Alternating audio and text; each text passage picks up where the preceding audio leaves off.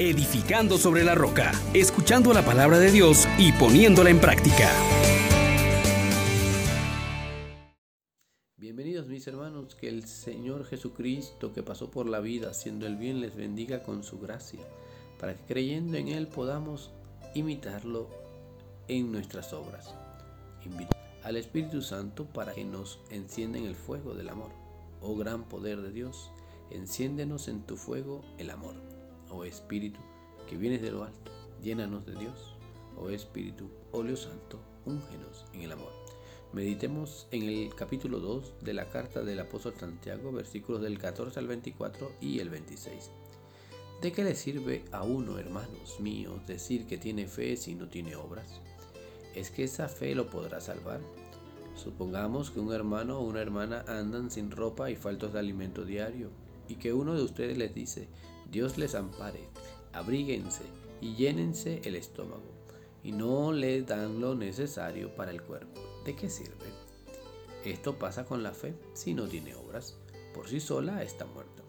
Alguno dirá, tú tienes fe y yo tengo obras. Enséñame tu fe sin obras y yo por las obras te probaré mi fe.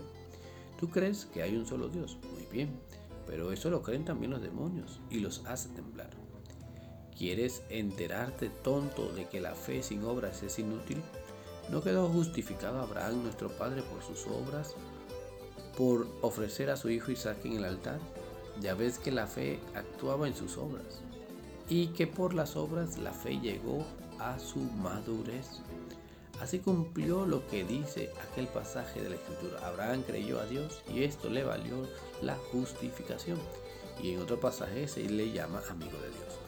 Ven, hermanos, que el hombre queda justificado por las obras y no por la fe sola. Por lo tanto, lo mismo que un cuerpo sin un espíritu es un cadáver, también la fe sin obras es un cadáver. Palabra de Dios. Te alabamos, Señor. Hermanos, de verdad que hoy Dios nos invita a arder en la caridad para que no seamos como los demonios. Así nos presenta una reflexión de San Agustín que quiero compartir con ustedes y mirar lo que hoy la palabra de Dios nos está ofreciendo. Ciertamente, eh, hoy vemos esta controversia, ¿no? Fe, obras, cómo, cómo continuar viviendo de la mano de Dios. Pues miren lo que se nos presenta. Tú crees que hay un solo Dios y haces bien. También los demonios creen y tiemblan el, gran santo San Agustín, pues al reflexionar sobre esto, nos dice, si nos distinguimos en la fe, distingámonos de igual manera en las costumbres y en las obras, inflamándonos de caridad de la que están privados los demonios. Ese es el fuego que hacía arder el corazón de aquellos dos en el camino de Maús ardamos en el fuego de la caridad para que nos distingamos de los demonios. Este ardor nos empuja, nos lleva hacia arriba, nos levanta al cielo. Recuerda hermano que sea cualquiera que sea la dirección que tome la antorcha, la llama no conoce más que una, tiende hacia el cielo.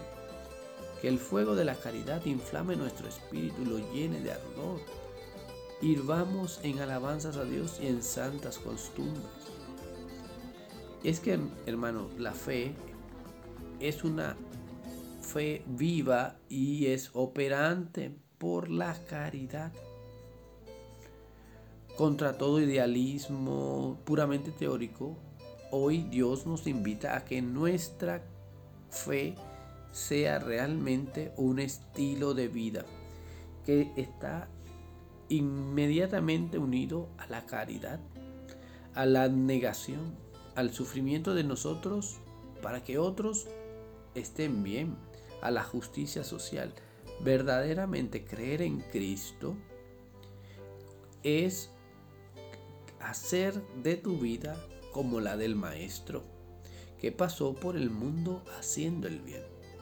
No basta decir que yo creo en Dios, pero no participo de la acción misionera de Cristo, no participo de hacer de mi vida un testimonio y una alabanza Dios en el hermano, porque si amo a Dios a quien no veo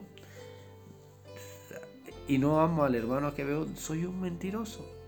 Dios hoy nos está diciendo que para que la fe realmente nos sirva, es una fe que se traduce en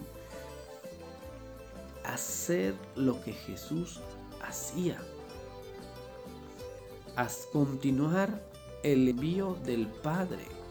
Hermanos, no perdamos el tiempo, no seamos un cadáver, porque una fe sin obras está muerta.